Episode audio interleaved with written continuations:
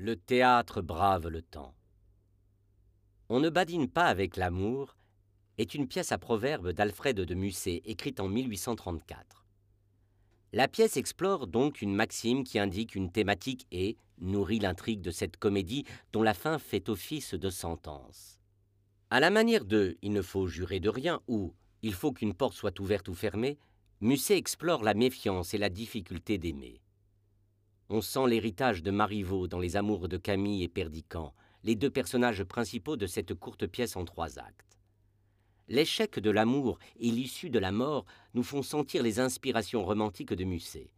Cette pièce, qui plus est, s'est inspirée de la terrible correspondance que l'auteur entretenait avec Georges Sand. Les deux écrivains ont été de passionnés amants, mais aussi des êtres libres d'esprit et de mœurs. Cet éclairage nous permet de comprendre le feu qui animait l'écriture de cette pièce. Un baron souhaite marier Perdican, son fils de 21 ans, et Camille, sa nièce de 18 ans, qui vient de rentrer du couvent.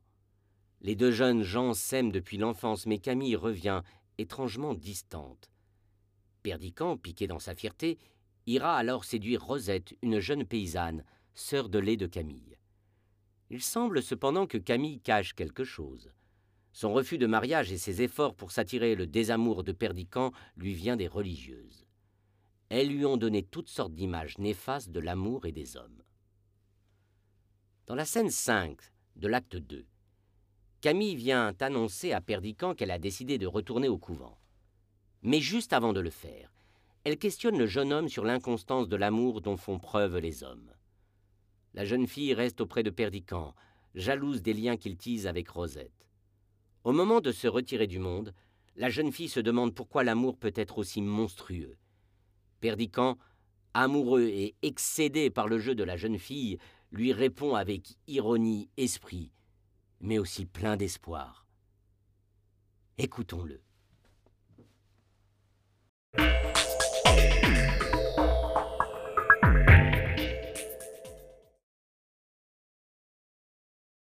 Il y a 200 femmes dans ton monastère? Et la plupart ont au fond du cœur des blessures profondes. Ils te les ont fait toucher. Et elles ont coloré ta pensée virginale des gouttes de leur sang. Elles ont vécu, n'est-ce pas? Et elles t'ont montré avec horreur la route de leur vie. Tu t'es signé devant leurs cicatrices comme devant les plaies de Jésus. Elles t'ont fait une place dans leur procession lugubre. Tu te serres contre ces cordes décharnées avec une crainte religieuse lorsque tu vois passer un homme.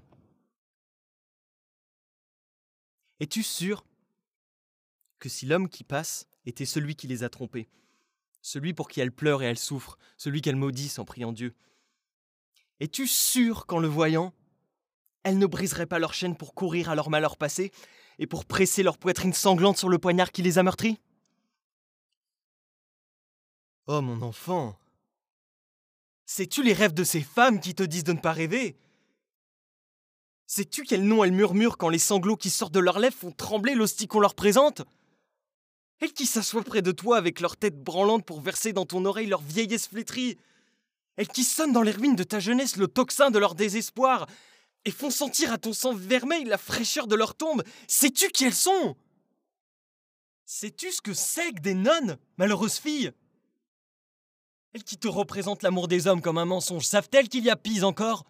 Le mensonge de l'amour divin Savent-elles que c'est un crime qu'elles font de venir chuchoter à une vierge des paroles de femme